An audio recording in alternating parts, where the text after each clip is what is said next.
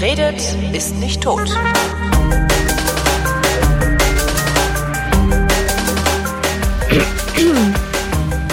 Hier ist eine völlig neue Ausgabe der völlig neuartigen, retrofuturistischen, ironisch-modernen, galobanen Unterhaltungsmatinee mit kryptozoologischer, radikal-pazifistischer Tradition, die fast alle Fragen vrindheitsgemäß jedoch garantiert nicht zeitnah beantwortet, so sie denn an fragen.vrind.de geschickt werden.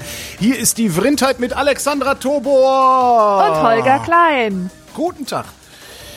Wie lange haben wir denn jetzt schon mal wieder nicht gesessen? Boah, Drei ewig Monate, lange. Zwei Monate? Zwei Monate. Zwei Monate. Zwei Monate werden es bestimmt sein. Zwischenzeitlich bin ich 50 Neulich geworden. haben wir leidlich gelötet. Was? Und du bist 50 ich bin geworden. 50 geworden. Ist schlimm, ne?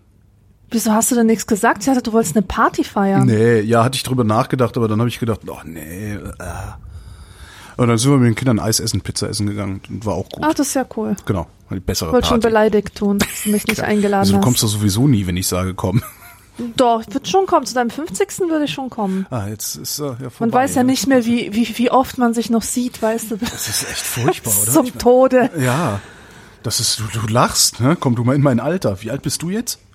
38. Köstlich. Es ist total scheiße. Es ist, ich habe richtig.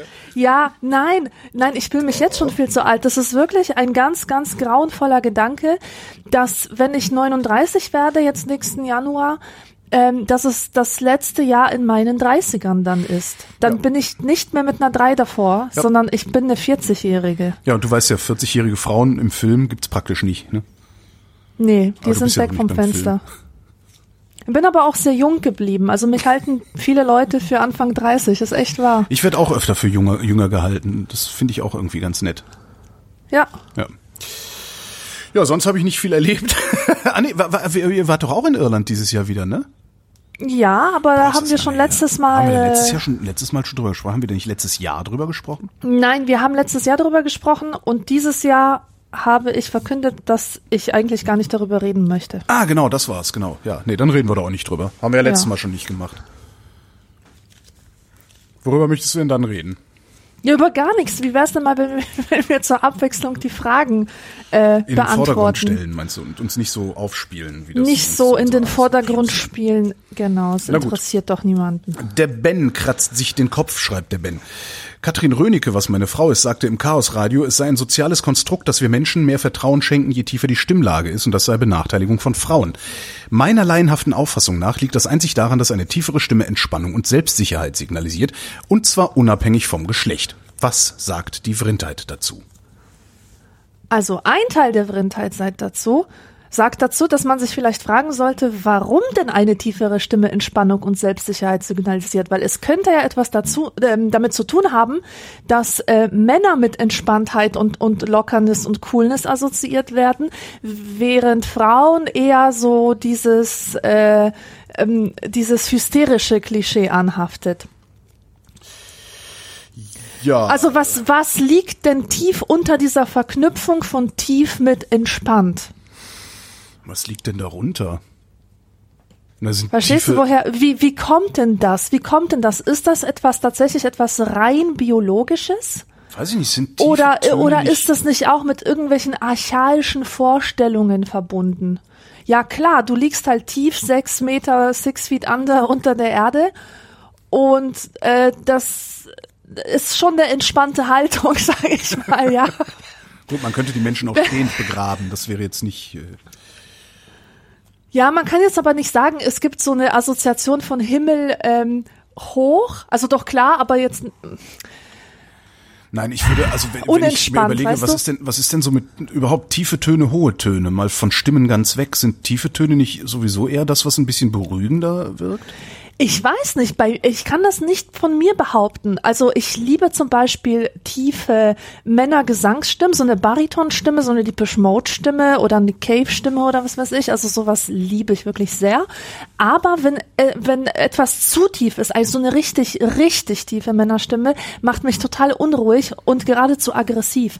Und genauso verhält es sich mit Bässen. Ich kann Bässe zum Beispiel gar nicht ertragen. Die, die sorgen in mir für Panik, für Unruhe, also das Gegenteil ähm, von ähm, Beruhigung. In der Musik geht mir das tatsächlich ähnlich. Also je, je mehr Bässe drin sind, also vor allen Dingen so Hip-Hop-Bässe, ne, so bum, bum, Mhm. bum, finde ich äußerst unangenehm. Stimmt. Ja, wohingegen es auch bei hohen Frauenstimmen sehr angenehme geben kann und sehr unangenehme. Und da ähm, weiß ich nicht, empfinde ich zumindest so, äh, hängt es eher davon ab, ob das so eine krächzige, quietschige Stimme ist, die überhaupt ähm, keine Balance hat, also die so ganz unausgeglichen und so immer hoch und runter geht, oder ob das eine ruhige, trotzdem hohe Stimme ist, die ich dann wiederum als sehr angenehm empfinde. Ist bei mir tatsächlich nicht. Also ich finde hohe Stimmen eher unangenehm. Ja, da gibt's natürlich auch persönliche Präferenzen. Und mir ist auch letztens aufgefallen, dass viele Frauen, die im Fernsehen sprechen, also seien es jetzt so Nachrichtensprecherinnen oder äh, Frauen, die irgendwie durch so eine Doku führen oder so, dass sie eben sehr häufig diese äh, eher ungewöhnlich dunklen, tiefen, rauen Whisky-Stimmen haben. Dana Scully, Dana Scully Synchronstimme. Das ne? es scheint, es, ja, ja, es scheint irgendwie zu funktionieren. Ja. Ja, du äh, erlebst es sogar gelegentlich. Also es gibt eine Radiomoderatorin, ich sag nicht, wie ihr Name ist, die drückt ihre Stimme eine halbe Oktave runter, so dass sie immer ein wenig so klingt. Weil wenn du deine Stimme künstlich absenkst, dann klingst du immer so ein bisschen komisch. Aber die hat das halt so weit perfektioniert, dass sie immer so ist, das ist etwas unangenehm. Ja. Ich habe mal un, also ich habe mal unflätigerweise absolut äh, indiskret fand ich das und daneben habe ich mal so eine Mail bekommen von ähm, einer Frau, die mir damit auch, äh, wie ich finde, viel zu nahe getreten ist. Die meinte, sie wäre ja hochsensibel und deswegen wäre es ganz schwierig für sie, mir zuzuhören und ob ich mir nicht überlegen könnte, ein bisschen tiefer zu sprechen, so eine eine Oktave nach unten. Das wäre dann für sie mit ihrer besonderen äh, nervlichen Situation schöner anzuhören. Ich fänd's jetzt natürlich total super, wenn die gerade zuhören würde. Und ihre nervliche Situation jetzt gerade bis zum, bis zum Zerreißen gespannt wäre. Damit sie mal merkt, was für ein Scheiß sie da verbreitet. Und was das für eine Unverschämtheit ist. Menschen mit hohen Stimmen solche Mails zu schicken. Ah, aber ich ich bitte mal dich, so ich habe doch keine darf. hohe Stimme. Ich habe doch keine hohe Stimme. Ich habe eine normale Stimme. Hoch genug, hoch genug ist deine Stimme. Auf jeden Fall hat sie mir nahegelegt, doch mal so ein Sprechtraining zu machen und zu lernen, wie ich ein bisschen tiefer sprechen kann, denn das wäre ja normal bei Leuten, die in der Öffentlichkeit reden. Ist es vielleicht möglich, dass das ähm, hohe Stimme, hohe Stimme Assoziation mit Kindern, Kinder immer hektisch und äh, äh, stressig? Ja, ja, ganz genau, so wie Frauen noch immer hysterisch sind und, und hühnermäßig. Ich glaube Ja, schon. gackern. Ja, von daher würde ich jetzt, also ich verstehe zwar so seine, ähm, seine gesunder Menschenverstand, so seinen Einwand, so, hä, liegt es wirklich daran, äh, kommt ja immer wieder, wenn solche feministischen äh, Themen kommen, aber ich glaube tatsächlich, dass es auch was damit zu tun hat. David fragt, hat Donald Trump eine Mauer gebaut, beziehungsweise baut er sie? Zahlt der Mexikaner dafür? Nö. Und der Mexikaner zahlt auch nicht dafür. Fabian fragt, ihr hattet beide letztes Jahr, also vor, vorletztes Jahr meint er damit, erzählt, dass ihr angefangen habt, regelmäßig laufen zu gehen. Wie läuft's? Seid ihr noch dabei? Falls nicht, warum habt ihr aufgehört? Was zum Teufel? Ich kann mich nicht dran erinnern, dass wir jemals so etwas gesagt hätten. Wolltest du mal laufen? Ich habe damit angefangen. Ich meine, die Frage ist aus dem Jahr 2016. Also ich habe in den Jahren 2013, also im, ab, ab Herbst 2013 bis äh, ungefähr, lass mich nicht lügen, ja, so Frühjahr 2016 habe ich 42 Kilo abgespeckt. Und ähm, da mit dem Laufen angefangen, als ich dann leicht Ah. genug war für meine Begriffe.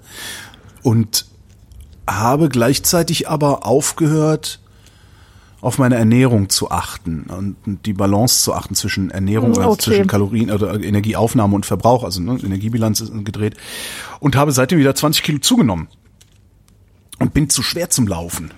Also wenn ich jetzt laufen würde, das würden meine Gelenke nicht mitmachen. Also da würde ich äh, starke Schmerzen bekommen. Ja, darum habe ich damit aufgehört, weil ich wieder fett geworden bin und es bisher noch nicht geschafft habe, die Kurve wieder zu kriegen. Ja. Ja. Mir macht leider meine riesige Dolly Buster Oberweite Probleme beim Laufen, deswegen gehe ich auch nicht laufen. Aber gibt's da nicht so BHs für, so, so, so äh, Sport-BH? Ähm, doch, gibt es. Aber das bringt halt nicht viel. Und äh, darüber hinaus ist Laufen auch gar nicht so meins. Also ich habe das auch mal gemacht. Ich weiß gar nicht, ob ich das jemals in der Vrindheit erzählt habe. Wenn, dann muss das auch so um 2013 gewesen sein. Da habe ich mir wahrscheinlich im Übereifer äh, Laufschuhe gekauft und bin dann auch tatsächlich zweimal laufen gewesen. Aber seitdem habe ich das nie wieder gemacht. Ja, ich habe ich hab nicht genug trainiert, bevor ich aufgehört habe zu laufen. Also wenn ich vielleicht, ja keine Ahnung, zwei Monate länger am Ball geblieben wäre, dann wäre das alles nicht passiert und ich würde heute noch laufen. Könnte ich mir sehr gut vorstellen. Weil mir hat das zum Schluss sozusagen, als ich dann einigermaßen äh, einen Rhythmus gefunden hatte, hat mir das sogar einigermaßen Spaß gemacht. Ich war halt nur noch zu unfit, um wirklich mal diese sechs Kilometer hier um den Flughafen rumzujoggen oder sowas. Das habe ich nicht auf die Reihe gekriegt. Ich bin jetzt gerade auf der Suche nach einem Sport. Vielleicht kann mir jemand aus der Hörerschaft helfen. Ich brauche einen Sport, wo man ein Schwert schwingt. Kendo? Irgendwas, ich habe keine Ahnung. Das ist, das ist das Problem. Ich habe überhaupt keine Ahnung von diesen Sachen. Ein Schwert. du willst also richtig ein Genau. Schwert, so ein riesengroßes, zweischneidiges Ding, was Ich, man mit zwei ich Händen. würde total gerne ein Schwert schwingen, genau. Ich fand Kendo immer ganz interessant. Mhm. Ähm, Das ist im Grunde ein Schwertkampf, allerdings mit einem, äh, was ist das, einem Bambusstock, mit dem man aufeinander eindrischt. Ach, das ist das sehr, sehr schnell, ist ein das. extrem schnelles äh, Ding. Weil Okay. dieser Stock auch so leicht ist, kannst du halt sehr schnell damit äh, unterwegs sein. Ah ja, das ist gut. Das ist gut, wenn das Ding leicht ist. Das fand ich halt immer sehr cool. Also Kendo fand ich immer Ja. sehr, sehr cool. Ja. Und wenn man sich das so anguckt, wie die kämpfen, das ist dann auch wirklich so, die stehen sich gegenüber, dann macht's zack, zack, zack, zack, und dann hat einer gewonnen. das ist irgendwie so. Ach so. Oder halt Schwertkampf oder Fechten, geht auch Fechten. Fechten ist auch geil. Das, das wäre auch was. Ja, das wäre auch was. Ich denke auch nach über, weißt du, ich, ich denke gerade in alle Richtungen, was so Sport angeht. Und ich habe mir auch gedacht, Pole Dance wäre geil. Und zwar nicht so als als Stripper-Tätigkeit, sondern ich find's, ich finde einfach den Gedanken so geil, sich an der Stange hoch zu dingsen Hatte ich mal in und da so rumzuhängen. Und ich, Das war sehr geil. ja, dann, Typ, genau, so dann Typ, kann man in total- der S-Bahn so eine Scheiße abziehen. Das finde ich total geil. So ein Typ, so vielleicht 1,70 Meter groß oder sowas, sehr, sehr schmal, sehr gut trainiert. Kommt da rein, stellt so seinen Ghetto-Blaster hin, macht Musik an, macht eine kurze Ansage und schwingt sich dann zur Musik zwischen zwei Stationen an diesen S-Bahn-Haltestangen. So, äh, lasziv durch die Gegend und tanzt da rum. Es war sehr, sehr abgefahren. Ja. Sehr geil. Ich glaube, das ist total gut für die Muskeln. Ich glaube, da werden genauso Muskeln angesprochen, die mir persönlich wichtig sind. Also so, weißt du, die Extremitäten, so auf eine Weise, die ähm, die halt nicht Muckis macht. Weil so Frauenmuckis finde ich nicht gut, aber so schöne, wohl definierte Arme und Beine finde ich schon toll. Wobei ich es irgendwie auch ganz cool fände, mit einem riesigen Schwert in die S-Bahn zu steigen. Boah, Morgen! aber hallo. die Fahrausweise mal bitte.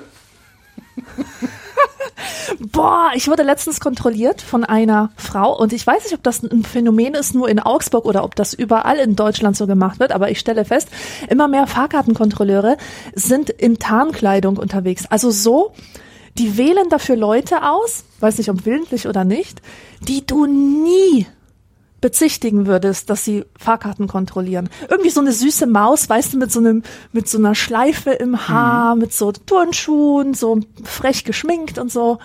Ist bei uns aber auch. Und die sagt dann Fahrkarten bitte. Ja, ist bei uns Und auch. Dann kommt halt wieder so, genau, bei uns kommt dann halt so die übliche Dreiergruppe Arab äh, Heranwachsende rein. Weißt du, äh, wo du denkst, ja, okay, Ja. kennen wir ja, wohnen ja hier. Ist ja, Ja, Cha-. Chaben halt. Zack, Tür, Chaben, genau, kommen die Chaben rein. Zack, Tür zu, dann sagt die Chabe in astreinem Hochdeutsch, so und die Fahrausweise mal bitte. Und ich so, ah, fuck! Wieder vor, über das Vorurteil gestolpert, wo du übrigens eben Muskeln sagtest. Ich habe gestern, ähm, ich habe mir ein Möbel gekauft, ein riesiges Sideboard von 2,40 Meter Länge und irgendwas so 80 Höhe oder wie viel das ist. Und das ist in Einzelteilen geliefert worden. Ich habe das gestern aufgebaut. Ich habe Muskelkater an Stellen, wo ich äh, noch nie Muskelkater hatte. Mir tut praktisch der ganze Körper hinten weh. Ach was. Also die Oberschenkel hinten habe ich Muskelkater. Ich habe im Arsch Muskelkater, im Ja. Rücken, in der Rückenmuskulatur und sogar in der in der äh, Armmuskulatur oben an den Schultern. Was aber all- alle Muskeln, die nach hinten gehen, tun mir weh wie Hulle. Also ich kann kaum sitzen. Das ist echt super. Äh, magst kannst du gleich mal ein Bad nehmen? Ein Bad. Hm. Ja. Hast du eine Badewanne? Ich habe eine Badewanne, aber ich bade selten. Bei, bei Muskelkater, Ich hasse Baden, das ist voll, äh, geil. das ist super, das ist so verweichlicht. Ich finde das so verwe ich fühle mich immer so, so wäh, wie so ein verweichlichter, so, so ein verweichlichter Typ, der, der, der, Bernd irgendwie so, Höcke. So, ja. rum, rumtunkt, wie so eine Wasserleiche. Ich mag das, ich mag das eigentlich nicht, ich mach's trotzdem. Also zum Beispiel, wenn ich Alex in Muskelkater habe. Ja. Mhm. Nee, habe ich jetzt noch nicht dran. Meine Badewanne ist relativ kurz, das macht halt keinen Spaß. Du hängst halt entweder mit dem halben Oberkörper draußen oder mit, mit den Beinen. Und das ist dann irgendwie so, naja. Aber es hilft, es hilft Mhm. echt gegen Muskelkater, wenn du es schön heiß machst, Muss ich dann mal noch irgend so ein. Stinksalz reintust. Genau. Irgendwas, irgend, irgendwas von wie, wie Leder oder so. Äh, Der Demon schreibt, die Schweiz ist ein anständiges Land, das nicht nur eine Binse, das ist nicht nur eine Binse, sondern es formt die gesamte Gesellschaft. Meine Fragen. Welcher positive Wert formt die deutsche Gesellschaft? Welcher positive Wert formt die polnische Gesellschaft? Hintergrund, ich lebe seit etwa einem Jahr in der Schweiz, das sind jetzt drei Jahre. Ich lebe seit etwa drei Jahren in der Schweiz und wundere mich, warum die sprichwörtliche Pünktlich und Genauigkeit eigentlich keinen Deutschen in seinem Wesen beeinflusst, den ich kenne. Also wie meint er das? Muss dann dieser Wert auch sprichwörtlich sein?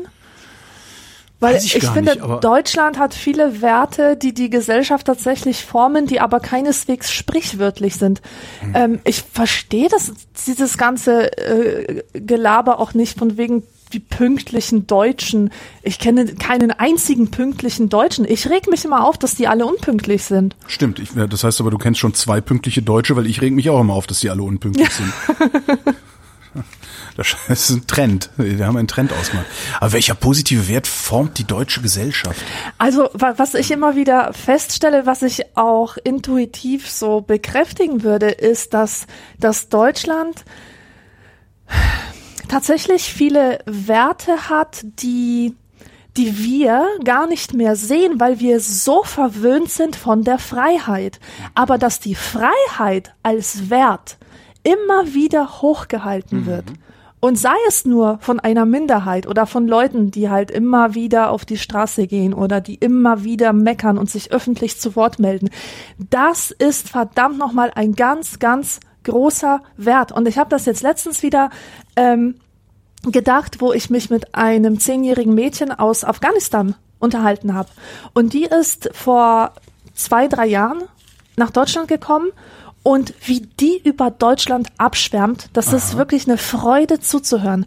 Die findet, Schule findet sie, das ist das Schönste, was es gibt, ist die deutsche Schule. Sie geht so gerne in die Schule und sie sagt, hier darf man Fehler machen.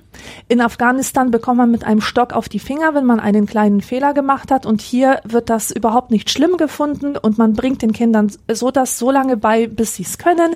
Dann sagt sie immer, ja, in Deutschland ist man frei, hier sind die Menschen frei, hier darf man tanzen, hier dürfen sogar Männer und Frauen in einem Zimmer zusammen tanzen. Lauter solche Sachen, weißt du, die, die für mich natürlich selbstverständlich sind, aber wenn sie von so einem Kind kommen, dann denke ich mir, boah, geil, was für eine Ausnahmesituation wir hier haben. Ja, das ist das auf jeden Fall. Also insbesondere was die Freiheit angeht, die ja gefühlt rund um die Welt immer stärker eingeschränkt wird. Was allerdings auch nur gefühlt ist. Kann sein, dass das gar nicht stimmt, sondern dass der Grad an Freiheit im Durchschnitt steigt. Da wäre ich mir gar nicht so sicher. Aber ich meine, ne, so Pünktlichkeit, Genauigkeit und so, das beeinflusst uns ja vielleicht doch in unserem Wesen. Also wir sind ja doch ein sehr ordnungsliebendes Volk, oder? Ordnung muss Ja, sein, so und, und natürlich, dazu also gehört natürlich klar. auch Pünktlichkeit und, und Klar, Genauigkeit klar. und so. Ähm, Und das, das sind halt so so Werte, die die gesamte Gesellschaft prägen. Das denke ich schon. Hier funktionieren viele Dinge, Ja, tatsächlich. genau, genau. Wenn man sich verabredet mit einem Handwerker, dann kommt der auch. Ja. Ja. gut, vielleicht nicht um die Uhrzeit, die verabredet war, aber zumindest am gleichen Tag. Was Am gleichen so Tag ist. das, mal- macht das mal in Kenia, ja. Ja, genau. Es ist eine Freundin von mir immer in Kenia gearbeitet, ein Dreivierteljahr, die meinte, das wäre, dass die, die hat Monate gebraucht, um sich daran zu gewöhnen, dass wenn der Handwerker sagte, nee, ich komme heute Nachmittag, dass der dann drei Tage später gekommen ist und gesagt hat, ich habe doch gesagt, ich komme. Ja. das ist schon cool. Ja, ja, ja. Ich habe auch eine Freundin, die in Uganda war, die berichtet genau das Gleiche. Auch, dass die Leute an der Bushaltestelle vier Stunden sitzen, aber auch gar kein Problem damit haben. Mhm. Die gucken dann halt so in die Luft, überlegen sich was, Ganz singen ein Leben Lied und das ist einfach so ein langsames Lebenstempo, total entschleunigt. Jetzt ist die Frage, ob diese Ordnungs, Ordnungsliebe, nenne ich es mal, ein positiver Wert ist. Ja, kommt drauf an, von welcher Warte aus man das betrachtet. Natürlich ähm, verhindert es auch vieles, was in anderen Ländern mehr ausgeprägt ist und positive Wirkung hat, wie zum Beispiel Spontanität, hm. Flexibilität, so eine Grundoffenheit für neue Impulse. Ja, das schränkt die Freiräume ein. Also ich frage mich zum Beispiel immer, warum ähm, gibt es in Deutschland, werden in Deutschland keine guten Filme, keine guten Serien produziert. Ich meine, mittlerweile hat sich das vielleicht ein bisschen verändert, aber trotzdem, man merkt doch, wie sehr man hier in Strukturen feststeckt, die ähm, Kreativität einschränken. Mhm. Kreativität einschränken und wenn dann mal irgendwo Kreativität ist, kommt direkt auch wieder die Ordnungsliebe und versucht das zu, zu, zu glätten, zu egalisieren. Hast du zu, äh, Jerks gesehen? Diese. Nee. Eine Christian Ulmen Serie. Ähm, die ist, da, da geht es im Wesentlichen um Fremdschämen. Also es ist wirklich, du, du guckst zwei Typen dabei zu, wie sie echt scheiße sind und denkst die ganze Zeit so, Gott, das könnt ihr doch jetzt nicht machen. Oh Gott, sie haben es gemacht. Ähm, das ist so der eine behauptet, er wäre Jude, damit er eine Wohnung kriegt und der Vermieter, weil der Vermieter ist Jude und der lädt ihn dann zum Schabbat ein und dann sitzen sie alle da und äh, er benimmt sich halt die ganze Zeit völlig daneben. Dann gibt es irgendwie gefüllte Fisch und er sagt, nee, Fisch, Fisch kann ich nicht essen, das ist mein persönlicher Holocaust. Also oh, so, weißt, also ja. was eine wirklich gut gemachte Serie ist, aber sie muss sich ständig den Vorwurf gefallen lassen, dass sie eigentlich überhaupt nicht gut ist, weil sie ja eigentlich ganz schlimm sei. Ähm, okay. Und, und, äh, ja, ähm, so. kennst du Peep Show, diese britische Serie? Nein. Die hört sich gerade so ähnlich an, obwohl ich mir sicher bin, dass die ein bisschen geschmackvoller ist. Weiß ich nicht. Aber in Großbritannien wäre sowas überhaupt kein Problem. Ja wie das, was du mir da gerade ja. beschreibst. Ja, auch so kleine Serien, die hast du Mord mit Aussicht gesehen? Nein. Tatsächlich, ich finde die witzigste Krimiserie, die je in Deutschland produziert wurde, ähm, spielt in der Eifel in einem Ort namens äh, Hengasch im Kreis lieber nicht. lieber nicht. Und ist halt eine Polizeikommissarin, ich habe jetzt vergessen, wie die heißt, Peters, Simone Peters heißt die Schauspielerin, die ich sowieso sehr mag. Die wird halt aufs Land versetzt und da ist halt alles irgendwie sehr provinziell und immer wenn irgendwas passiert, hofft sie, dass jemand ermordet wurde, damit endlich mal was passiert. Das willst du mal gucken. Also Mord mit Aussicht willst du wirklich gucken. Das hat was sehr trutschig Deutsches, ist aber unfassbar witzig. Mhm. So um mal eine gute Serie. Ist leider nach fünf Staffeln eingestellt worden. Ich glaube, weil der Dorfpolizist, gespielt von Bjarne Mädel, ähm, das nicht mehr wollte, hieß es dann. Mhm. Weil er nicht in dieser Rolle des Deppen festhängen wollte. Der Ernie. Ja, ja, nein, es gibt, es, es gibt natürlich Gegenbeispiele, klar. Es ist, ähm, das ist nur so eine Grundtendenz, die ja. ich seit Jahren schon beobachte. Aber so richtig positiver Wert? Ja, doch, das ist ein positiver Wert. Ich meine, so Ordnung, Ordnung ist an sich ja sehr schön, weil du weißt, darum, darum finde ich ja, ich bin ja ein Freund von Bürokratie. Weil du bei der Bürokratie und ihrer starren Ordnung genau weißt, was hinten rauskommt, wenn du vorne einen Knopf drückst. Mhm. Und das ist ja eigentlich positiv. Dass du halt keine bösen Überraschungen erlebst. Du erlebst halt auch keine guten Überraschungen. Also du erlebst halt keine ja, gute Serie, eben. was ja, ne? Ja. ja. Aber welcher Wert, Wert, welcher positive Wert formt die polnische Gesellschaft? Boah, das weiß ich nicht. Ich habe mit der polnischen Gesellschaft echt ein Problem und ich kenne die auch gar nicht so gut. Also ich kenne die jetzt nicht so gut. Ich weiß es nicht. Äh, die sind halt sehr oh, religiös gebunden und ähm, familienfreundlich, äh, kinderlieb, Familienmenschen. Ähm, ja, und ich kann, ich kann das nicht so als positiven Wert darstellen, weil ich immer auch die Gegenseite sehe. Ich sehe immer die ambivalente Seite davon. Was du erzählst, wenn du nach Polen kommst, dass du zuerst gefragt wirst, ob du verheiratet bist und Kinder hast, ne? Ja, genau. Ja. Das sind die Sachen. Und wenn du halt nicht reinpasst in diese Ordnung, die die da leben, dann bist du Außenseiter.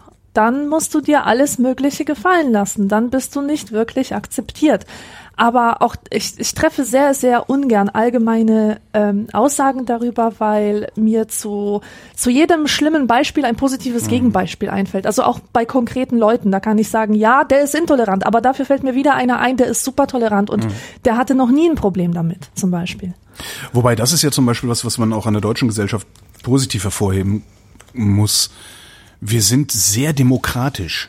Ja. Es gibt, darum, ja, ja, darum ja. sind ja, darum sind die Rechten ja gerade so, so übermäßig laut und, und schreien rum, mhm. weil die sich natürlich auf einem illiberalen, undemokratischen Rückzugsgefecht befinden. Ne? Also wir, wir demokratisieren uns so, so sehr, dass wirklich die alte Ordnung, ne, Frauen gehören an den Herd und so, dass die alte Ordnung derart stark in Frage steht, dass Menschen die Orientierung verlieren und darum gewalttätig zu werden Ja. scheinen. Sie werden ja nicht alle gewalttätig. Und das ist sicherlich auch was. Also wir sind eine sehr demokratische Gesellschaft. Und ich mache Das mir ein bisschen wir, Sorgen genau. darum, dass, dass wir zu wenig bereit sind, darum zu kämpfen. Die bürgerliche Mitte. Ne? Mhm.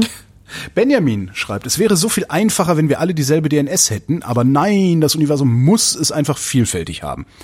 Den Satz sagt sinngemäß ein Alien-Polizist auf einer Raumstation. Ich fand es im Kontext erstmal lustig, aber ist das rassistisch? Äh, bitte nochmal. Der Satz lautet folgendermaßen. Es wäre so viel einfacher, wenn wir alle dieselbe DNS hätten. Aber nein, das Universum muss es ja einfach vielfältig haben. Äh, wieso soll das rassistisch sein? Weiß ich auch nicht. Wieso habe ich die Frage nicht rausgeschmissen? Wahrscheinlich ist sie mir irgendwie entglitten. Ja, ist, nein, ist nicht rassistisch. Christoph fragt, wieso kommunizieren manche lieber über Audionachrichten auf WhatsApp als zu telefonieren? Ah, Weil Sehr schön. übergriffig sind. nein, überhaupt nicht. weg. Nein. Weißt du, ja, das, das habe ich immer gedacht. Ich habe immer gedacht, boah, wir benutzen das, was ist denn das überhaupt? Und dann habe ich angefangen, mit Kindern WhatsApp-Nachrichten zu schreiben. Ja, mit so 10 bis, bis 14-Jährigen. Das heißt, äh, ich kann denen jetzt nicht erklären, ey Leute, ich bin mehr so der introvertierte Typ, könnt ihr mir mal texten? Nein, ich lasse mich erstmal auf, auf ihre Art zu sein ein und lasse sie einfach mal machen. So, und die haben mir immer weiter diese Sprachnachrichten geschickt, manchmal auch durch Text, mal so hin und wieder, ähm, also abgewechselt. Und irgendwann habe ich dann gedacht, mir platzt es der Kragen, ich lasse mich jetzt mal drauf ein. Und am Anfang, wie gesagt, hat es mich total befremdet weil ich halt auch so jemand bin, der nie auf Anrufbeantworter gesprochen hat. Ähm, aber dann, dann kam ich auf einmal total gut damit klar, weil es ist halt praktisch. Man Zeit, man, man spart Zeit und ähm, also man muss halt nichts tippen und gleichzeitig nervt man den anderen nicht und fesselt seine Aufmerksamkeit nicht über längere Zeit. Eine Sprachnachricht ist halt in fünf Sekunden aufgenommen und angehört und trotzdem kann ich mir dann die Zeit nehmen, um darauf zu antworten. Also ich befinde mich so oft in Situationen, in denen ich eben keine Sprachnachricht hören kann Ja. und in denen ich auch keine Sprachnachricht hören will. Ich will das nicht. Okay. Schreib, schreib mir, was du mir zu sagen hast, dann lese ich das und antworte darauf. Ich kann, ich bin sowas von, ich, ich hasse diese, diese Dinger. Ich reagiere da auch nicht drauf. Also ich habe noch nie auf eine Sprachnachricht geantwortet. Echt? Ja, das Also Einzige, was ich mache, drauf an. neuerdings, neuerdings mache ich was, ähm, das äh, ist eine, eine Geschichte, die der Postillon gebracht hat. Im Mai, äh, vor, vor zwei Jahren schon. Lifehack. Teenager spart täglich bis zu 50 Minuten, indem er alle Sprachnachrichten mit Daumen hoch beantwortet. das mache ich. Also wenn mir eine Sprachnachricht schickt, kriegt von mir die Antwort Daumen hoch, ohne dass ich sie gehört habe. Und es funktioniert. Also,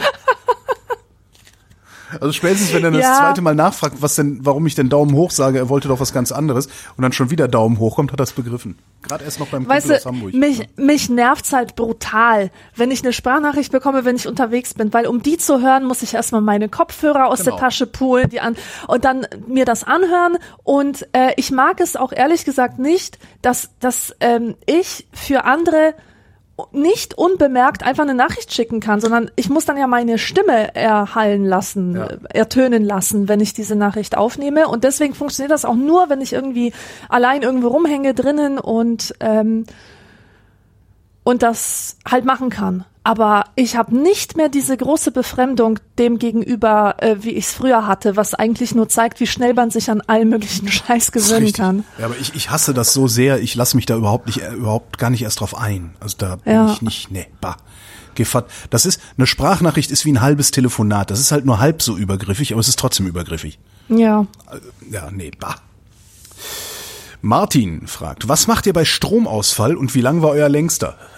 mein längster. Ich habe schon was? ähm, ich habe schon so lange keinen Stromausfall mehr erlebt. Also keinen, der mich jetzt irgendwie äh, dazu gebracht hätte, meinen Tag um, umzustellen oder so. Äh, damals in Polen im Sozialismus, da war das gang und gäbe, dass einfach mal der Strom ausgeschaltet wurde und zwar für immer so. Weil so um 18 Uhr ist, liegt alles lahm und es ist finster, bis die Sonne wieder aufgeht. Und das war geil, weil da hat man nämlich erstmal die Petroleumlampe rausgeholt und die angemacht und dann saßen halt alle um den Tisch und haben Mikado gespielt und sich Geschichten erzählt. Und das habe ich in sehr positiver Erinnerung. Es war einfach so diese Magie der Unverfügbarkeit. Äh, das war toll. Aber so längere Stromausfälle, gibt's das überhaupt noch? Ja, das gibt's noch. Zehn Minuten vielleicht, Das- wenn es nee, die ich- Sicherung raushaut. Ich hatte hier mal vor paar Jahren äh, einen Blitzschlag, der hier in irgendeinen so Trafokasten geklatscht ist oder irgendwie. Also jedenfalls hat es einen unglaublichen Knall gegeben. Und äh, mein halbes Viertel war dunkel und das ging auch über mehrere Stunden. Geil. Ähm, und war auch abends. Also es war, das muss, ich weiß gar nicht, es war- schon dunkel. Ja, war schon dunkel. Und war dann den ganzen Abend kein Strom da. Ist mir dann halt egal. Ne? Dann nehme ich halt mein, mein Telefon und höre Podcasts oder, oder so. Also wenn es dunkel ist, gehe ich halt entweder pennen oder, oder höre irgendwie Podcasts oder höre Radio mit einem batteriebetriebenen Radio und tagsüber lese ich halt was oder gehe raus oder so. Also einen richtigen Stromausfall, so dass du sagst, oh Gott, oh Gott, der Kühlschrank. Sowas kann ich mich nicht dran erinnern. Habe ich hier noch nie erlebt. Nee. Ich meine, was wir hatten, letztes Jahr war das, glaube ich, da hat irgend so ein Honk bei Brückenarbeiten ein Stromkabel angebohrt und damit halb Köpenick lahmgelegt.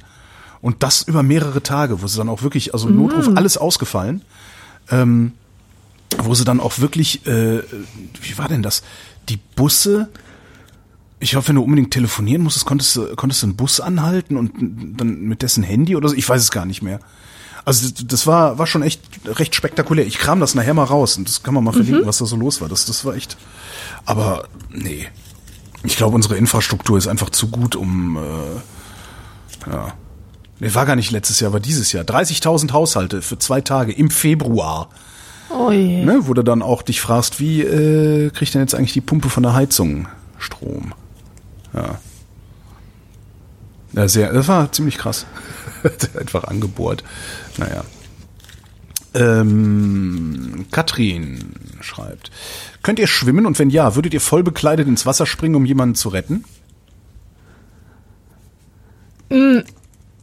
Ich kann zwar schwimmen, aber ich weiß nicht, ob ich jemanden retten könnte. Ein Kind ganz bestimmt. So jemand, ein- einfach eine Person, die leichter ist als ich. Einen Erwachsenen, das weiß ich nicht. Zumal ich nicht tauchen kann. Ich kann auch nicht unter Wasser sehen.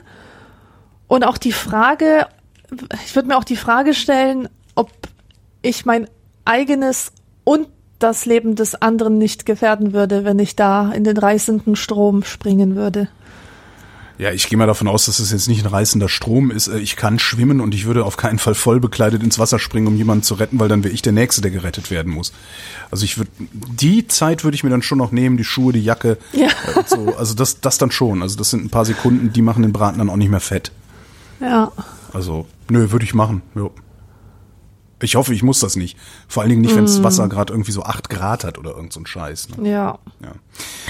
Volker fragt, Begrüßung zwischen Frauen und Männern, Umarmung oder Küsschen? Gibt es eine Regel? Sind die Unterschiede eher regional, altersbezogen oder bildungsbedingt? Spielt die Art der Beziehung eine Rolle oder ist der Grad der Vertrautheit ausschlaggebend? Leute, die ich mag, umarme ich. Allen anderen sage ich Tag. Ja. Oder die du magst oder die du halt kennst und magst. Ja. Und dann bin ich ja auch noch Medienschaffender. Da duzen sich ja alle und da gibt's auch so, ne, Bussi, wir sehen uns in den Medien, ne? Ciao. ähm, da ist das dann auf so eine komische Art noch ein bisschen weiter verbreitet, dass man sich ständig in den Armen liegt. Aber das ist, Boah. Also, äh, weißt du, Umarmungen finde ich schön, weil die fühlen sich für mich immer ganz gut an. Und Küsschen, Küsschen gehen gar nicht. Und am allerwenigsten diese angedeuteten, die nur so gehaucht werden, die verstehe ich einfach nicht. Und, und wo wir schon bei komischen Umgangsformen sind und äh, vorher da diese polnische Frage war, so Polinnen untereinander, ne, das ist das aller, Allerschlimmste, wie man sich da betüttelt und beknutscht und beküsselt und ge- be bebusselt, das ist nicht mehr feierlich und zwar unter Wildfremden. Ich hatte letztens mit einer Frau äh, zu tun, die eine Lesung mit mir organisiert und das ist eine Polin. Und obwohl wir uns nicht kennen, das heißt, obwohl wir nicht irgendwie äh, Freundinnen sind oder auch nicht gute Bekannte, schreibt die mir in der E-Mail, die nennt mich liebste Frau Alexandrachen, also frei, frei übersetzt, und, und beendet das Ganze mit einer äh, ich sende ihnen eine Macht von Küssen. Und es fühlt sich halt so mega schwülstig an und Ja. ich zuck da regelmäßig. Du, das ist so, uah. Das würde ich nicht aushalten. Ja, aber das ist, das ist eine ganz normale Umgangsform. So, und, und das immer wieder bei der Ambivalenz. Es ist nicht von der Hand zu weisen, dass so ein Umgang, wenn beide den haben, den Kontakt automatisch offener und herzlicher macht. Das aber vielleicht sein, willst du das gar nicht. Eben, ich will halt auch nicht angefasst werden. Ich mag das sowieso nicht angefasst zu werden. Ne, geh weg. Das ist nicht. Ja. Ich habe auch als Zumindest Kind nicht schon nicht jedem. angefasst werden wollen. Und nicht mal von meiner Mutter. Hm. Naja, vielleicht doch. Matthias fragt, was macht einen guten Alltagstag aus? Keine Termine zu haben, obwohl das ist dann kein Alltag, oder? keine Termine zu haben, ja, das ist ein Normalfall bei dir, oder? Dass du einen Termin hast, mindestens einen. Ja, irgendwas ist immer, ja.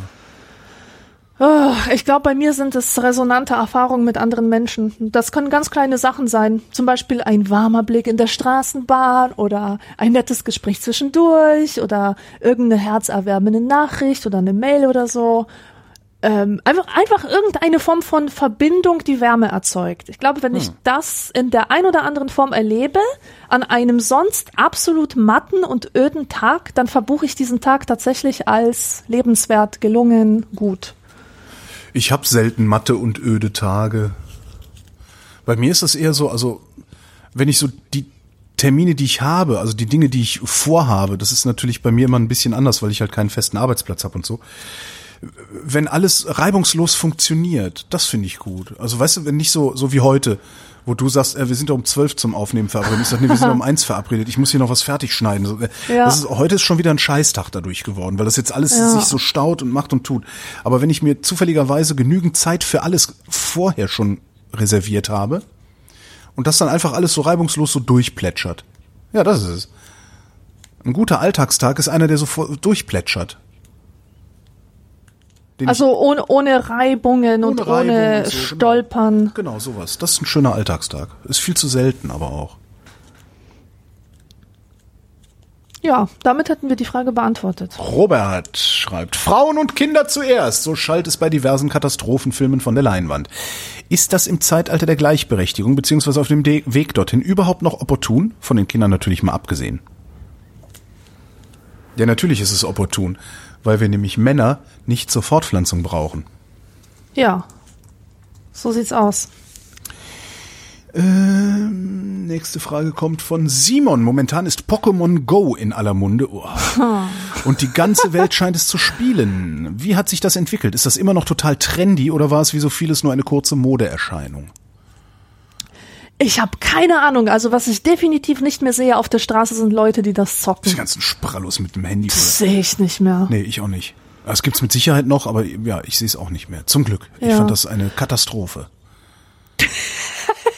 Das ist wirklich eine Katastrophe. Du konntest mit niemandem mehr irgendwo lang flanieren, ohne dass ich muss hier noch ein Schnupzi-Wupzi äh, äh, mit so einem blöden Ball bewerfen. Das war das eine. Da kann man ja dann noch ein bisschen mit leben. Aber wenn du dir das anguckst, dieses Ding, was meine, meine größte Kritik an Pokémon Go ist, es ist kein Spiel. Und genauso haben sich Menschen, vor allen Dingen Kinder, auch benommen, wenn sie das gespielt haben, was sie nicht taten, weil es kein Spiel ist. Weil ein Spiel begrenzt ist und Pokémon Go ist unbegrenzt. Das heißt, Ja. es ist total letztlich. Ja, ja. Und der Ärger, also die Wut in Kindergesichtern, wenn der Akku auf einmal leer ist oder sowas, das fand ich wirklich sehr, sehr beogenruhigend. Also ich bin froh, Ja. dass das wieder verschwunden ist. Weißt du, was auch verschwunden ist, wo wir schon bei Kindern sind? Fidget Spinner. Ja, Oder siehst du noch jemanden mit einem Fidget Spinner? Das war so geil. Das war irgendwie, Bam! Alle haben Fidget Spinner. Wir Alle. versuchen so ein Ding für die Redaktion zu kriegen, um mal drüber zu reden. In ganz Berlin überall die Fidget Spinner ausverkauft. Ach was. Drei Wochen später kriegtest du die an jeder Tankstelle, an jedem Bütchen hinterhergeschmissen für eine Mark. Und keiner Ja. wollte sie mehr haben. Das ist echt faszinierend. Die liegen immer noch Ja. an den Kassen rum, übrigens. Ja, ja, und ein guter Hinweis darauf, dass ein Trend durch ist, ist übrigens, wenn es das Produkt bei Aldi zu kaufen gibt. Stimmt. Weil die springen immer einen kleinen Dicke zu spät auf, wenn der Trend schon im Mainstream angekommen ist. Weißt du, damit es kein Risiko ist, das mit in so riesigen Stückmengen zu verkaufen, das ist dann immer ein Zeichen, dass jetzt nur noch abwärts gehen kann. Gibt's den immer noch bei Aldi? Bestimmt. Ich muss da mal zum Aldi und gucken. Also ich bin oft im Aldi und ich habe den dann lange nicht gesehen. Severin schreibt, im sonnigen Meran habe ich beobachtet, dass dort, habe ich beobachtet, dass dort Senioren Kastanien, die auf den Boden fallen, aufsammeln. Habt ihr das auch schon beobachtet? Was machen die Senioren mit den Kastanien? Sie basteln Hm? Kastanienrentner daraus. Mich wundert es, dass Senioren sich nach überhaupt etwas bücken. Stimmt, die mussten sich ihr Leben lang schon immer krumm machen. Ne? Ja. Also ich habe jetzt noch nicht in Meran explizit beobachtet, dass Senioren da Kastanien aufsammeln, aber ich habe schon mal gesehen, dass Menschen Kastanien aufsammeln. Daraus basteln sie Kastanienmännchen. Oder aber, was ich mir vorstellen könnte, in Meran in Südtirol gibt es sehr viel essbare Kastanien. Ah, Ich könnte mir vorstellen, dass das einfach essbare Kastanien sind. Die sammelst Ja. du auf, nimmst sie mit nach Hause, ritzt sie ein, röstest sie und futterst sie. ja, genau. Und ich persönlich sammle Kastanien, also jetzt nicht so sammeln ins Körbchen, sondern hin und wieder mal eine auflesen, weil es einfach schöne Handschmeichler sind. Ja. Die haben so einen tollen Glanz, die haben eine schöne Struktur. Genau. Und gelegentlich klatschen sie ja auf den Kopf. Dann aber mit Ist mir noch nie passiert. Mir ist das mal passiert, da hatte ich eine Mütze an, glücklicherweise. Das hat saumäßig wehgetan. Oh. Und fiel dann so eine, so eine braune Kastanie oder wirklich so ein, so ein, Nee, so ein äh, grünes, stacheliges Wurfstern? Ja. So. Morgenstern, meinst du? Morgenstern, den meinte ich, genau. Ja, nee, Morgenstern. Aua. Benjamin schreibt, es, äh, gibt es Produkte, auf denen was mit Erfrischung steht und die tatsächlich erfrischend sind? Ja, natürlich. Will dir damit sagen, dass Erfrischungsstäbchen nicht genau, erfrischend sind das, oder was? Genau das wollte ich sagen. Natürlich sind Erfrischungsstäbchen. was bist du denn für ein, für ein Bleppo da? Ja, nee. Äh, Alles, alles, was mit Zitrus oder Minze ist oder so, gilt als erfrischend. Und gibt es dagegen eigentlich Produkte, die, die nicht erfrischend, sondern defrischend sind? Also so Ermattend, muffig, ermüdend. muffige, muffige Produkte wie Auberginen oder Granatäpfel. Granatäpfel sind aber, also die Leute, die Granatäpfel allen Ernstes mögen, worüber wir auch nochmal gesondert reden können, die glauben ja oder sagen, dass Granatäpfel erfrischend sind. Tatsächlich. Mhm. Ich finde nämlich, also so Granatäpfelkerne können erfrischend sein, aber so Granatapfelsaft oder weiß ich nicht, Dieser äh, Sirup, ja. auch schon so, ich empfinde schon ein Granatapfel-Lassi als Hm. etwas, etwas muffig. Gibt's was, was absichtlich muffig? Tofu! Ja. Da oh steht ja. natürlich nicht drauf, dass es das Super Gegenteil, Muff. von, das Gegenteil von erfrischend ist, aber das Ja, ist es. Tofu aber ist es, absolut genau. unentfri- Also wenn man entfrischt werden will, sollte man stets ein Stückchen Tofu in der Tasche mit sich rumführen. Ja, und ansonsten jetzt mal, mal ernsthaft, was gibt's denn, wo steht denn überhaupt erfrischend drauf? Coca-Cola ist immer erfrischend. Ne? Es Steht- gibt, er, warte, er, Erfrischungs, ähm. Tücher, genau. Die aber auch eher Blümeranz auslösen. Ne? Ja. Blümerierung, Blümerierungstücher. Ich weiß gar nicht. Aber Erfrischungsstäbchen sind natürlich erfrischend. Hannes fragt, äh, habt ihr mehr als einen Ort, den ihr euer Zuhause nennt?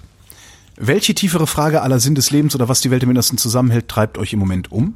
Was sagen Geschenke über den Schenkenden aus? Wie geht man mit dem Tod eines Menschen um, wenn es Hilfen wie hohes Alter, lange Hilfen? Hilfen wie hohes Alter, lange schmerzvolle Krankheit oder Eigenverschulden nicht gibt? Ah, okay, Also so. sowas, sowas geht schon mal gar nicht. Einfach mal vier Fragen in eine Mail packen. Sowas sortieren wir normalerweise aus. Aber, aber, äh, immerhin, vier Fragen zur Auswahl. Gibt es da irgendeine, die dich spontan... Oh, wir suchen uns einfach eine aus, anzieht. meinst du? Ja, genau.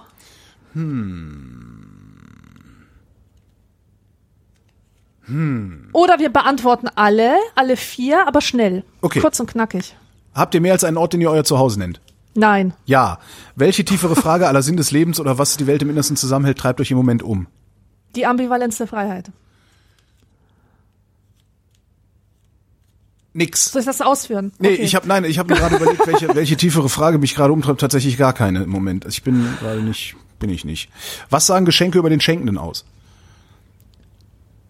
Viel. Mehr als über den Beschenkten. Ihm lieb sein kann. Und in der Regel mehr als über den Beschenkten. Wie geht man mit dem Tod eines Menschen um, wenn es Hilfen wie hohes Alter, lange schmerzvolle Krankheit oder Eigenverschulden nicht gibt?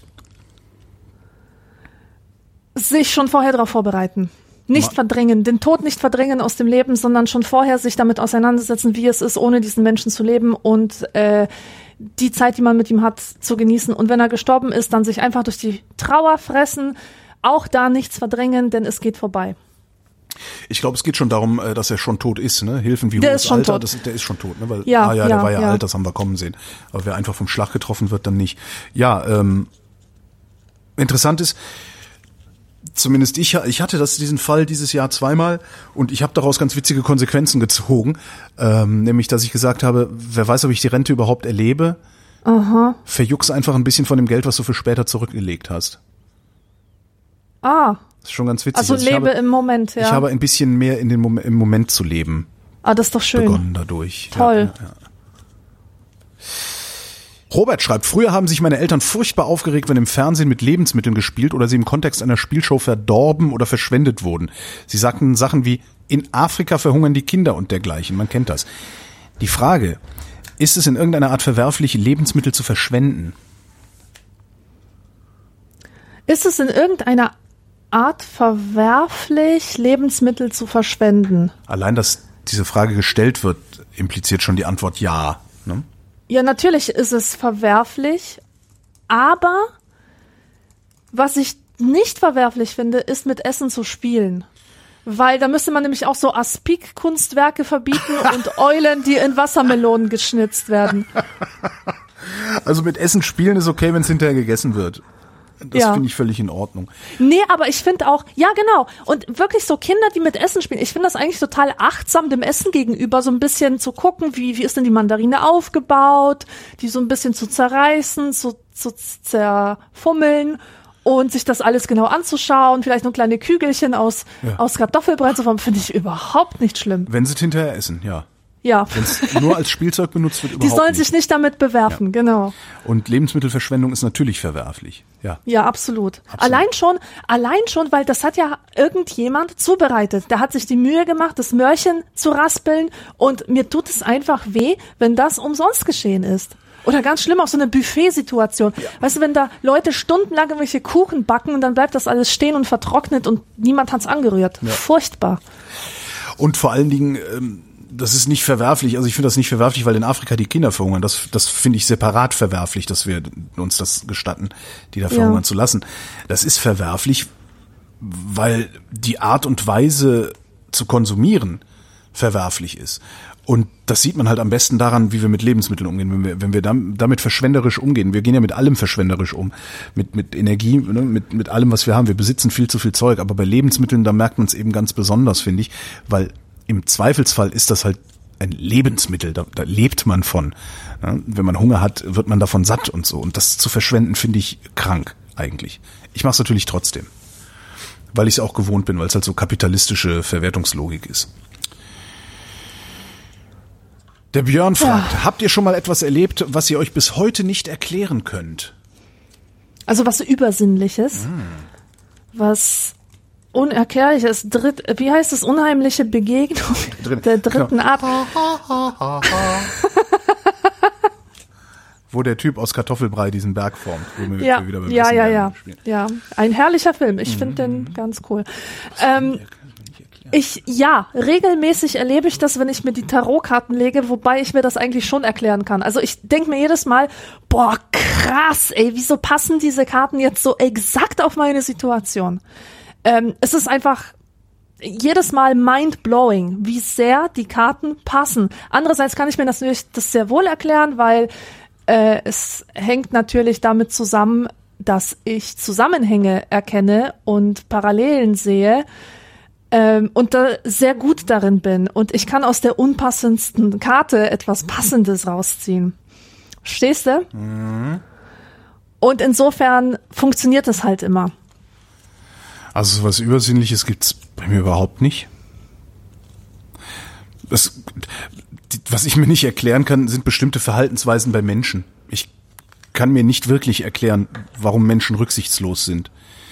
Ich kann das immer so aufs Individuum kann ich mir so angucken. Also ich, ne, es gibt es gibt so bestimmte Verhaltensweisen, die aus, bestimmten Erlebnissen folgen und so, aber ich kann mir ehrlich gesagt nicht erklären, wie es sein kann, dass erwachsene, denkende Menschen sich benehmen, als wären sie alleine auf der Welt. Aber das ist, glaube ich, nicht was, was Björn meint mit seiner Frage. Aber sowas Übersinnliches, das ist ja, huch, was ist das denn Geheimnisvolles? Das habe ich nie. Ist, Ja, vor allem es gibt ja immer eine Erklärung dafür. Ich habe auch mal Stimmen gehört auf einer Fähre, weißt du? Äh, da habe ich auch gedacht, wow, wow, irgendwelche Geister versuchen mit mir Kontakt aufzunehmen, mich als Medium zu missbrauchen. Ich war 17 übrigens.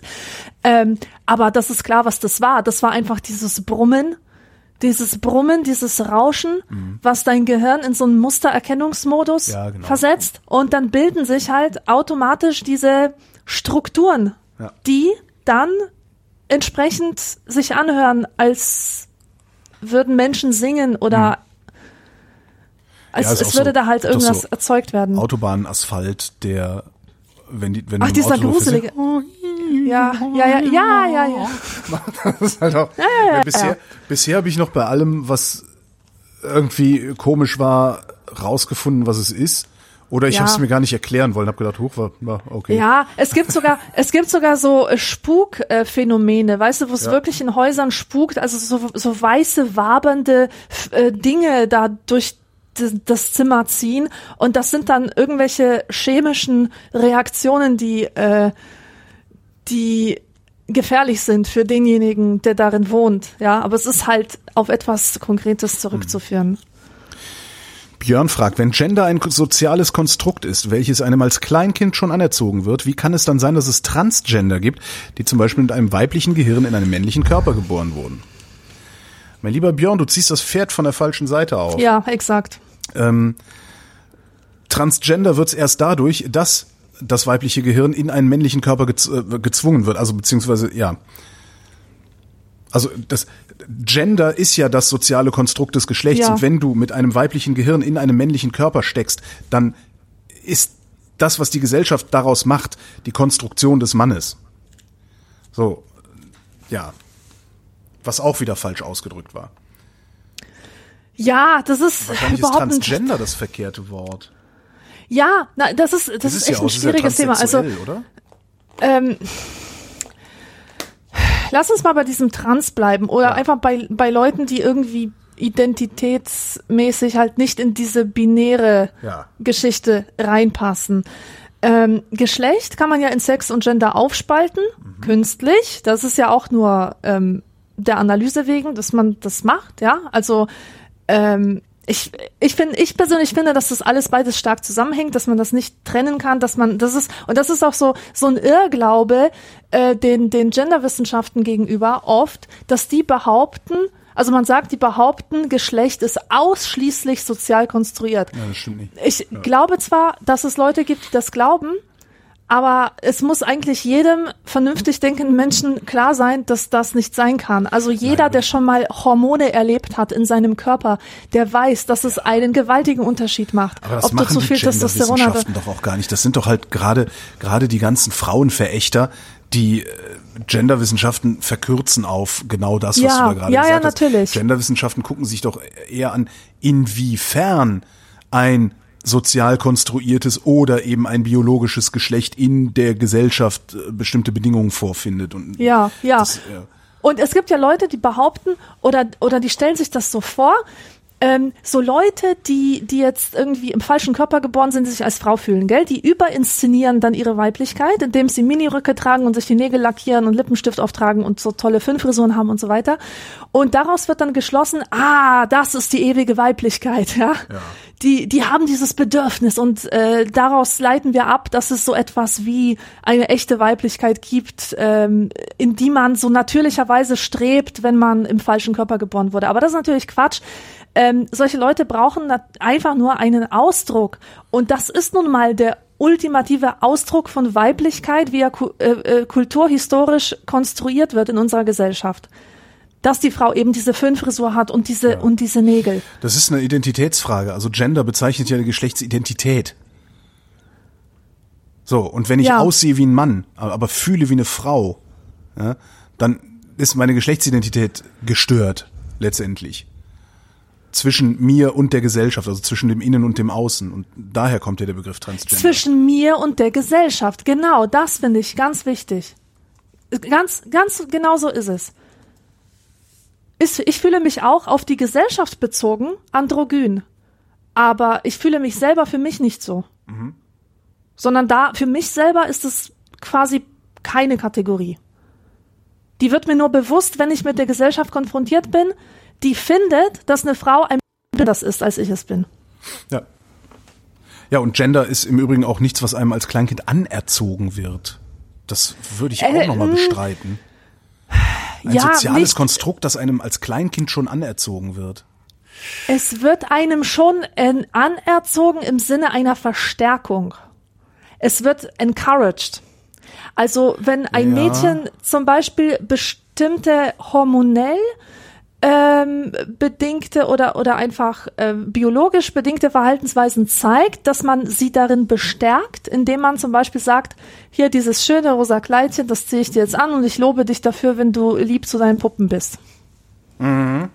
Während gleiches Verhalten oder ähnliches Verhalten beim Jungen dann eher mit Missbehagen betrachtet wird. Also insofern wird natürlich das mitkonstruiert vom Umfeld. Ah, stimmt. Naja, leidiges Thema. Martin fragt, was haltet ihr von Birkenbiel? Sowohl als auch. Sowohl als auch. Kennst du Vera F. Birkenbiel? Ja, sicher kenne ich die. Ich finde, m- meine, meine Meinung zu der ist ein bisschen zwiegespalten. Es ist so. Das ist eine sehr unorthodoxe Frau, was ich grundsätzlich schon mal gut finde. Ich finde es gut, wenn Leute so um die Ecke denken und querdenken und ähm, und äh, unkonventionelle Lehrmethoden haben. Ich finde diese Lehrmethoden auch nicht so wahnsinnig revolutionär. Im Grunde macht die das, was ich schon immer gemacht habe, sich die Sachen so auf diese Weise beizubringen, wie äh, Ähnlichkeiten suchen oder irgendwelche äh, Ze Zeichnungen davon anfertigen, tralala.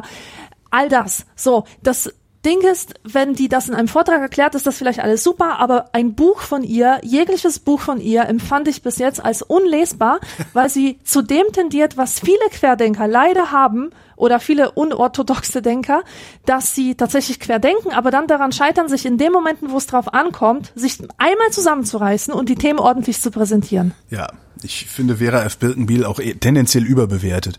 Ähm, weil letztendlich, was du schon sagtest, ist was, was, was sie gemacht hat, sie ist ja verstorben vor ein paar Jahren. Letztendlich erzählt sie Binsenweisheiten und diese Ja. Binsenweisheiten erzählt sie auf eine sehr unorthodoxe Form. Ähm, und hat ja irgendwie die Gabe oder sich antrainiert, Menschen in Vorträgen durch ihre Persönlichkeit, durch ihr Auftreten sehr, sehr zu begeistern und sehr stark einzunehmen für ihre Sachen. Aber das ist jetzt nicht. Also ich hatte bei, bei, bei Vera Birkenbiel nie das Gefühl, dass ich jetzt irgendwie äh, eine neue Welt eröffnet bekäme. Ja, die ist nicht mindblowing. Ja. Ja, genau, es ist nicht mindblowing. Genau das ist es, ja. Das ist, also ich, ja, überbewertet. Ja, ja.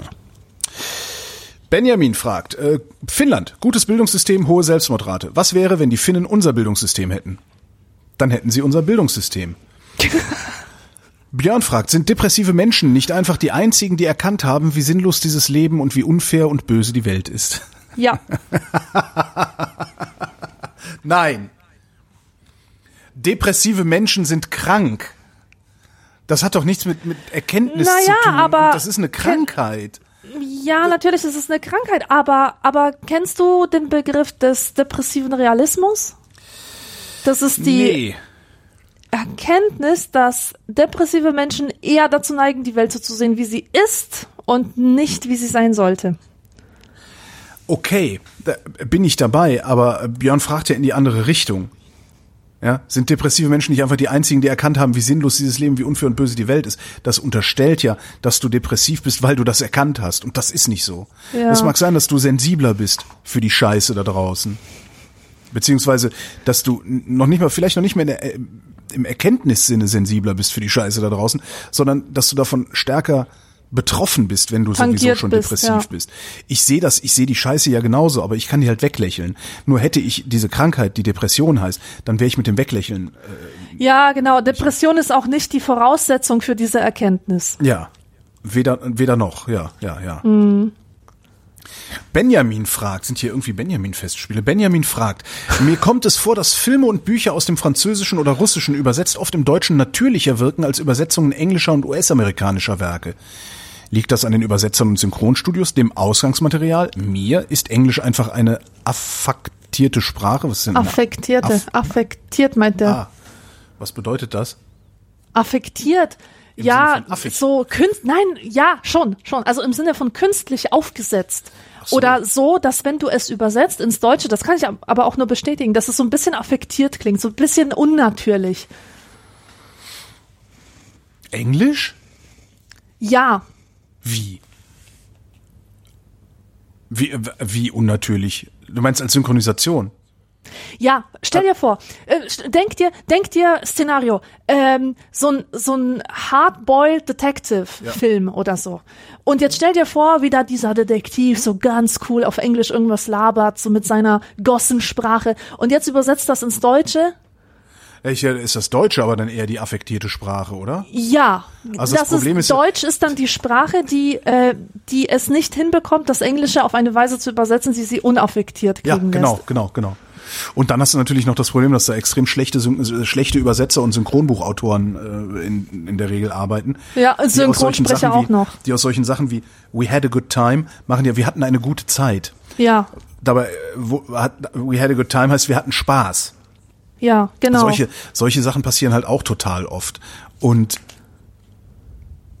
woher das kommt, also was ja, glaube ich, Benjamin meint, ist, dass in der Synchronisation, also in der deutschen Synchronisation von englischen Filmen, das englische Original noch dahinter zu verstehen ist, sozusagen. Also, dass du merkst, wo der Übersetzungsfehler stattgefunden hat. Vielleicht liegt es daran einfach, dass wir Englisch können und Russisch nicht. Jetzt halt die Frage, ob Benjamin Russisch kann oder nicht. Nee, ich glaube tatsächlich, dass es auch irgendwas mit der Ausgangssprache oder mit der Art zu tun hat, wie in diesen Sprachen gedacht wird. Ich hatte letztens ein echtes Schockerlebnis. Ich habe ja so ein Lieblingsbuch von Ray Bradbury, Dandelion Wine, und das ist auf Englisch die pure Poesie. Und ich kann es lesen und ähm, ich bin, mein Körper ist voller Leichtigkeit und äh, der Kopf ist voller Bilder. Das ist einfach so ein wunderschönes Buch. Und da habe ich mir gedacht, gönnst du dir mal die deutsche Übersetzung, habe für viel Geld eine antiquarische Ausgabe besorgt und dann lese ich so die erste Sach Seite und denke mir, bah, was ist das denn? Boah, sowas Schwülstiges, sowas Überladenes, Ekelhaftes habe ich ja schon lange nicht mehr gelesen. Also das war wirklich, das war un, ungenießbar. Ich habe den Text kaum wiedererkannt. Wort für Wort Übersetzung hat aber nahegelegt, es ist der gleiche Text, der dir im Englischen so viel Spaß gemacht hat. Vielleicht, weil die Wörter auch kürzer sind im Englischen und Hm. Das ja, man ja, ja. viel überladen darf. Also das ist, äh, das ermöglicht dir einen Satz zu überladen, weil das dann wieder ausgeglichen wird durch die Kürze der Wörter. Mag sein. Mag natürlich sein. Und ein ganz interessantes, ein bisschen off-topic, interessantes Phänomen, was ich ähm, durch äh, meine Japanischstunden ähm, mit, mitgekriegt habe oder auch durch meinen Konsum von japanischen Serien. Es ist ganz witzig. Ähm, du merkst bei japanischen Filmen und Serien, dass, dass da äh, in den Untertiteln was ganz anderes steht, als gesagt wird. Und das liegt daran, dass die Japaner eine sehr reduzierte Sprache haben. Die ist so, die ist nicht besonders vielfältig, nicht besonders reich an Synonymen und die bedient sich auch oft ähm, der Laute. Also zum Beispiel sagen die oft hm oder äh und das wird dann übersetzt. Also wenn jemand sagt äh, dann steht dann drunter, spinnst du, meinst du das ernst? Und dann sagt jemand, hm, und dann steht da drunter, das schmeckt gut, echt lecker. und ähm, ja, das ist halt witzig. Also da muss wirklich äh, aufgefüllt werden vom Übersetzer, weil die Sprache an sich nicht genug hergibt. Bei vielen Sprachen ist es so, dass, dass die Sprache zu viel hergibt und man das irgendwie künstlich äh, runterdampfen muss. Jetzt würde ich gerne mal äh, jemanden hören, der so gut Französisch und oder Russisch spricht und versteht wie ich Englisch, weil vielleicht liegt es tatsächlich daran, dass wenn man eine deutsche Synchronisation einer englischen Serie sieht, wie du sagst, dass man sich gar nicht vorstellen kann, dass das im Original überhaupt so gesagt und gemeint wurde. Das wäre dann die die Differenz, ne? Ja. Ah. Also wirklich echt interessantes Thema. Nächste Frage kommt von Kat. Wie steht ihr zur Buchpreisbindung? Was ist daran gut oder schlecht? Sollte sie erhalten werden oder nicht? Nee, kann weg der Schwachsinn. Findest du? Ja, was soll das? Also, als Buchhändlerin kann ich dir sagen, dass die, wenn die Buchpreisbindung nicht wäre, hätte Amazon längst gewonnen und der Einzelhandel könnte einpacken. Und weil die Großkonzerne, die können unendlich viel einkaufen. Ja, ist klar. Ähm, aber viele Leute machen sich das eben nicht klar. Und das ist scheiße. Weil, weil die Großkonzerne so heftige Rabatte raushandeln können beim Hersteller sozusagen, also Ja. beim Verlag. Ja. Das Ganz heißt, genau. die Buchpreisbindung schützt die äh, Einzelbuchhändler sozusagen. Ah. Das höre ich gerade zum ersten Mal als Argument. Im Ernst jetzt? Ja. Ja. Aber genau so ist es. Das ist genau das Problem. Weißt du, ähm, es gibt, also die Buchpreisbindung, die, die führt wirklich dazu, dass die Leute sagen, wenn es bei ihnen genauso viel kostet, habe ich ja überhaupt kein Problem damit, das bei ihnen zu bestellen, weil da tue ich was für einen Einzelhandel und für einen Stadtteil und was weiß ich. Und äh, diese Buchhandlungen sind ja auch kulturelle Begegnungsstätten. Das ist ja nicht so, dass es da äh, Ja, ja, eben, nur das um, um Warenaustausch geht. Und deswegen finde ich die Bewahrung davon tatsächlich mittlerweile sehr wichtig und verstehe das auch. Und ich erlebe das immer wieder mit englischsprachigen Büchern. Äh, die, da ist keine äh, Preisbindung drauf. Mhm. Und dann muss ich die Bücher den Kunden anbieten, zum Beispiel für 14 Euro. Auf Amazon kriegen sie es halt für, für 7 Euro. Und dann erkläre ich auch immer, ja, tut uns leid, wenn Sie das wirklich äh, preiswerter haben wollen, dann müssen Sie eben bei denen bestellen, weil die haben halt die Rabatte und wir nicht. Wir können zu diesen Konditionen nicht einkaufen. Das müsste dann dazu geführt haben, dass es in den USA praktisch keine kleinen Buchhändler mehr gibt. Das kann ich nicht beurteilen. Ist ja. das so? Ja, krass. bestimmt. Okay. Ich finde, es ist, das ist das erste Mal, dass ich das als Argument höre und ich finde, dass es ein sehr, sehr schwerwiegendes Argument ist. Ja. Weil es ist natürlich dann letztendlich eine Kultursubvention, also beziehungsweise der, der über Bande, weil du zwingst ja die Verbraucher, diese Kultursubvention zu leisten, aber ich finde das eine sehr, sehr gute, es ist, ja, ich finde das wichtig. Also sozusagen kulturelle Vielfalt im Einzelhandel, äh, ist kulturell, kann man das so nennen, aber ja, eine Vielfalt im Einzelhandel aufrechtzuerhalten. Ja. Ach, Dankeschön, wieder was gelernt. Sebastian fragt, habt ihr einen Pile of Shame, also einen Stapel oder Liste mit Medien, Filmen, Bücher, Podcasts, Spiele, die ihr noch lesen, hören, sehen wollt, bisher aber nicht die Zeit dafür hattet? Wenn ja, wie groß schätzt ihr den ein? Aufgewendete Zeit, bis er leer ist, solange nichts Neues dazukommt? Und wie steht ihr allgemein zu dem Umstand, dass heutzutage fast jeder Mensch leichten Zugang zu mehr Medien hat, als in einer Lebenszeit konsumiert werden könnten? Womit wir wieder beim Buchhandel wären. Ne? Das ist eine absolute Katastrophe. Ist es? Also Ja, jetzt bei, bei dir zu Hause sozusagen? Bei mir zu Hause auf jeden Okay. Fall. Das ist eine Katastrophe. Es ist nicht, es ist jetzt nicht so, dass, dass ich konsumgeil bin und mir jede Woche zehn neue Bücher kaufe. Ganz im Gegenteil. Aber die Bücher, die hier stehen, die noch dringend, dringend gelesen werden müssen oder die ich mir irgendwann gekauft habe, in der festen Absicht, sie zu lesen und die hier tatsächlich schon seit zwei Jahren ungelesen rumflacken, das ist nicht mehr feierlich. Das tut mir richtig weh. Gib sie doch weg. Nein, Bist möchte ich nicht. Das ist, ähm, ich, ich hatte das auch. Ich habe hier auch unglaublich viele Bücher gehabt, die ich noch, äh, noch nicht gelesen hatte, die ich auch unbedingt noch lesen wollte. Und habe jetzt dieses Jahr so einen Rappel gekriegt und habe gesagt, Moment mal, Alter, du hast das seit drei Jahren nicht angerührt, dann wirst du das wahrscheinlich auch nicht mehr lesen. Und hab's weggetan. Und tatsächlich bei dann hier ne, äh, Gebrauchtbuchhandel im Internet einfach verhökert für die 3 Cent 80, die es dafür gibt oder so. Und habe mir gedacht, falls du es trotzdem, falls du es doch irgendwann noch mal lesen willst, dann kaufst du es dir halt noch mal. Und zwar auch Stimmt, gebraucht. das ist, ja, das stimmt. Das, ist, natürlich das ist wahr. so, damit habe ich hier von vier Metern Bücherregal auf 1,60 Meter reduziert. Ja. mir. Und das hat super funktioniert. Mit, das habe ich aber interessanterweise wirklich nur mit Büchern. Filme, die ich, es gibt jetzt nicht irgendwie einen Film, wo ich sage, oh, den muss ich unbedingt noch sehen. Filme sind mir nicht so wichtig, dass ich sie auch nicht nicht gesehen, dass ich jetzt weiß ich nicht mehr, wie man es formuliert. Ich finde Filme nicht wichtig genug, als dass ich sie auf so einen Haufen legen würde. Ich Ja. würde zum Beispiel gerne jetzt gerade ne, Bohemian Rhapsody, der Queen-Film, würde Mhm. ich unheimlich gerne sehen. Aber wenn ich den verpasse, komplett verpasse, dann ist es auch nicht schlimm. ja. Ich habe es tatsächlich nur mit Büchern. Ja, ja. Und das ist mittlerweile bei mir so so stark reduziert, dass ich wahrscheinlich, wenn ich anfangen würde zu lesen, pff, wenn ich jeden Tag, keine Ahnung, jeden Tag sechs Stunden lese, mich einen Monat durch. Also es ist nicht viel. Und wie steht ihr allgemein zu dem Umstand, dass heutzutage fast jeder Mensch leichten Zugang zu mehr Medien hat, als in seiner Lebzeit konsumiert werden können? Ja, das finde ich furchtbar. Das ist eine, eine schreckliche Überforderung. Vor allem, weil es auch dazu führt, ähm, dass neue Orientierungssysteme oder alte Orientierung, es muss halt ein Orientierungssystem her, das Menschen erlaubt, aus dieser unendlichen Vielfalt eine Auswahl zu treffen. Und das kann nicht mehr auf der Qualitätsebene erfolgen, ab, ab einer bestimmten Anzahl von Neuerscheinungen. Und dann kommen eben solche solche Sachen ins Spiel wie Bestsellerlisten, Anzahl der verkauften Exemplare, also das Quantitative wird halt betont.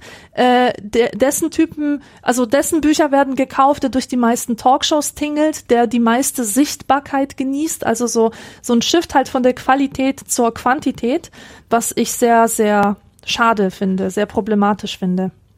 Weil je mehr es gibt, umso stärker wird dieses Prinzip. Aber hält sich das jetzt so, also aus, aus deiner Erfahrung als Buchhändlerin, hält sich dieses Bestseller-Ding, auch wenn das ein schlechtes Buch ist?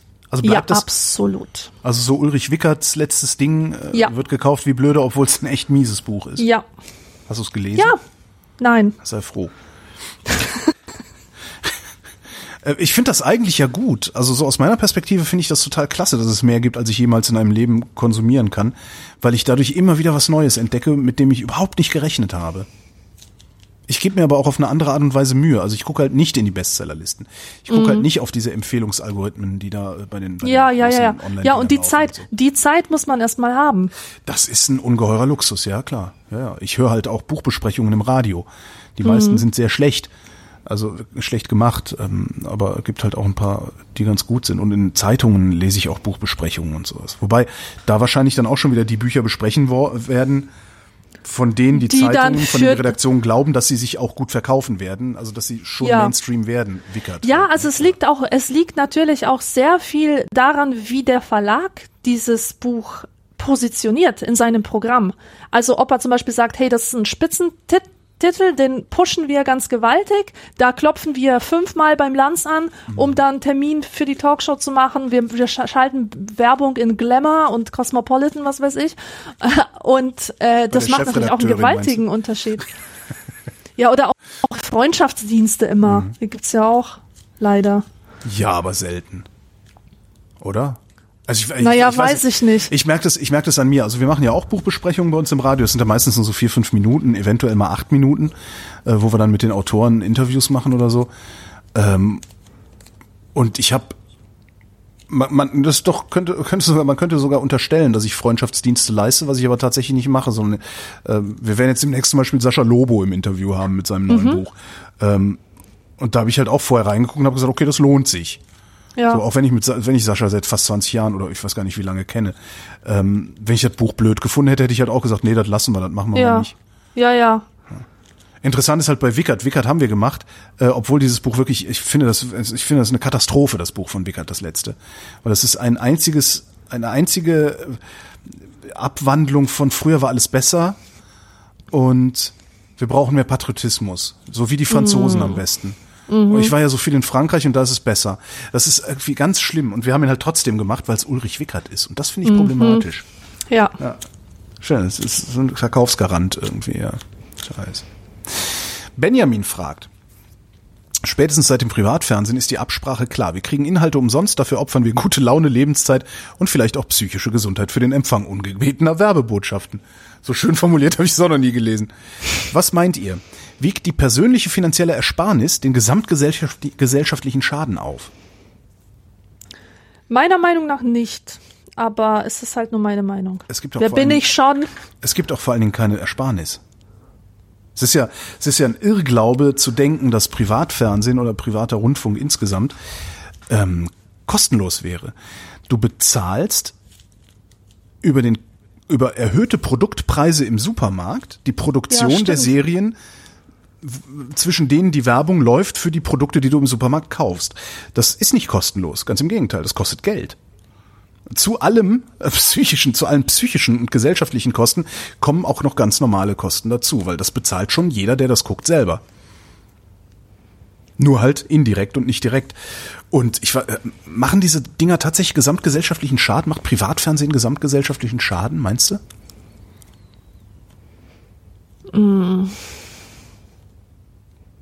Ich Weiß frage- ich nicht. Ich weiß es nämlich auch nicht.